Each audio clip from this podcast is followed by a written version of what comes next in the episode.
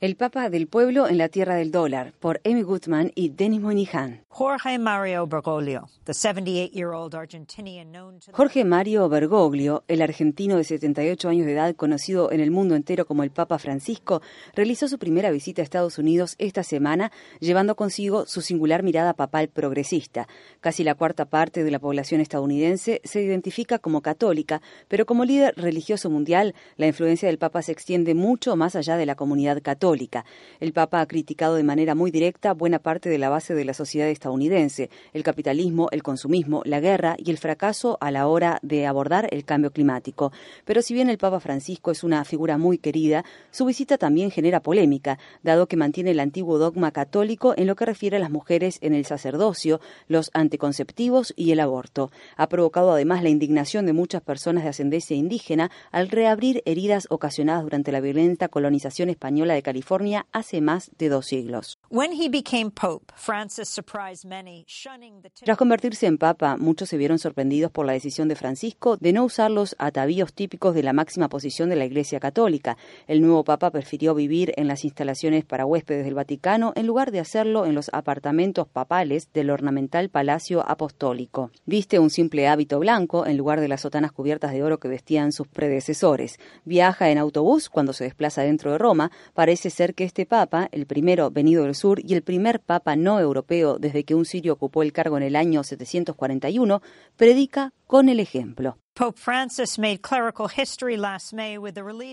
El Papa Francisco marcó un hito en la historia del clero el pasado mes de mayo al dar a conocer una encíclica papal sobre el medio ambiente y el cambio climático, a la que llamó en latín Laudato Si, que en español significa alabado seas. Tomó esas palabras del santo por el que eligió su nombre, San Francisco de Asís, y comenzó la encíclica de la siguiente manera. San Francisco de Asís nos recordaba que nuestra casa común es también como una hermana, con la cual compartimos la existencia. Esta hermana clama por el daño que le provocamos a causa del uso irresponsable y del abuso de los bienes que Dios ha puesto en ella. Hemos crecido pensando que éramos sus propietarios y dominadores, autorizados a expoliarla. El Laudato Si es el contundente llamado del Papa a tomar medidas respecto al cambio climático. Conlleva además una dura crítica al capitalismo. Consideremos solo uno de los párrafos de la encíclica de 40.000 palabras.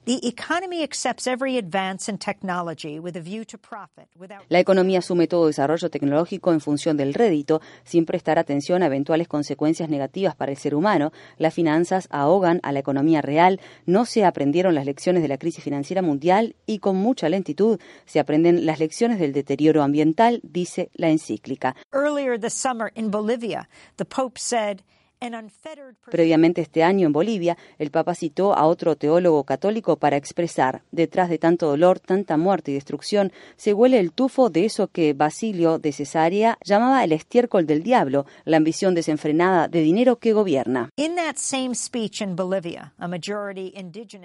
En ese mismo discurso pronunciado en Bolivia, un país de ascendencia mayoritariamente originaria, el Papa Francisco expresó también, les digo con pesar, se han cometido muchos y graves pecados contra los pueblos pueblos originarios de América en nombre de Dios. Sin embargo, a pesar de sus disculpas, el Papa Francisco siguió adelante con sus planes de canonizar al misionero católico del siglo XVIII, Junípero Serra, que construyó las misiones católicas ubicadas a lo largo de la costa de California, desde México hasta San Francisco. Valentín López es el presidente de la organización tribal del pueblo indígena Amamutsun y ha encabezado los esfuerzos de oposición a la decisión del Papa Francisco de canonizar a Serra. López dijo en el noticiero de Democracy Now! Junipero Serra was brutal uh, for the California Indians. He was the first padre presidente Um, Junípero Serra fue cruel con los pobladores originarios de California. Fue el primer padre presidente de las misiones. En consecuencia, fue su responsabilidad desarrollar los sistemas, reglamentaciones y políticas de captura, custodia y retención de los indígenas. Salían con los soldados, capturaban a los indígenas por la fuerza y los llevaban hasta la misión. Una vez que ingresaban a la misión no podían salir. Eran mano de obra para la misión, mano de obra esclava para las misiones. Si huían, enviaban a soldados a capturarlos y traerlos de regreso, y luego los azotaban reiteradamente, a veces durante todo un mes.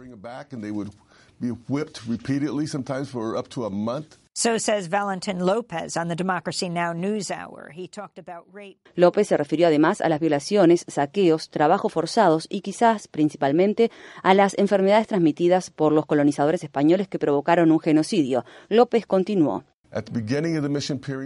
En el inicio del periodo de las misiones había 30.000 indígenas oslone en el territorio que va desde Monterrey hasta San Francisco. Al final del periodo de las misiones quedaban menos de 100. En total, unos 150.000 indígenas de California murieron a manos del sistema desarrollado por Junípero Serra. Hijo de inmigrantes, el Papa Francisco es un férreo defensor de los refugiados en todo el mundo. Quería ingresar a Estados Unidos no por avión, como finalmente hizo, sino a pie. Dijo, en sus propias palabras, ingresar a Estados Unidos desde la frontera con México sería un hermoso gesto de hermandad y apoyo a los inmigrantes. En tiempos de la actual campaña presidencial estadounidense, de odio contra los inmigrantes, se necesita mucho el mensaje de solidaridad y tolerancia del Papa.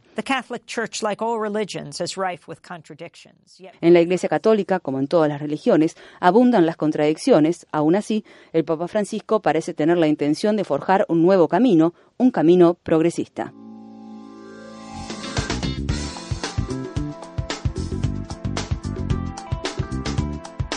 Año, Democracy Now! en español, el informativo independiente de Guerra y Paz, cumple 10 años de transmisión. Únete a la celebración y envíanos a través de las redes sociales un autorretrato desde la región donde escuchas nuestro programa. O si eres una estación que transmite nuestra programación, envíanos una foto de tu radio. Promocionaremos las imágenes a través de nuestro programa de televisión y de las redes sociales. Visita nuestra página web democracynow.org es y entérate.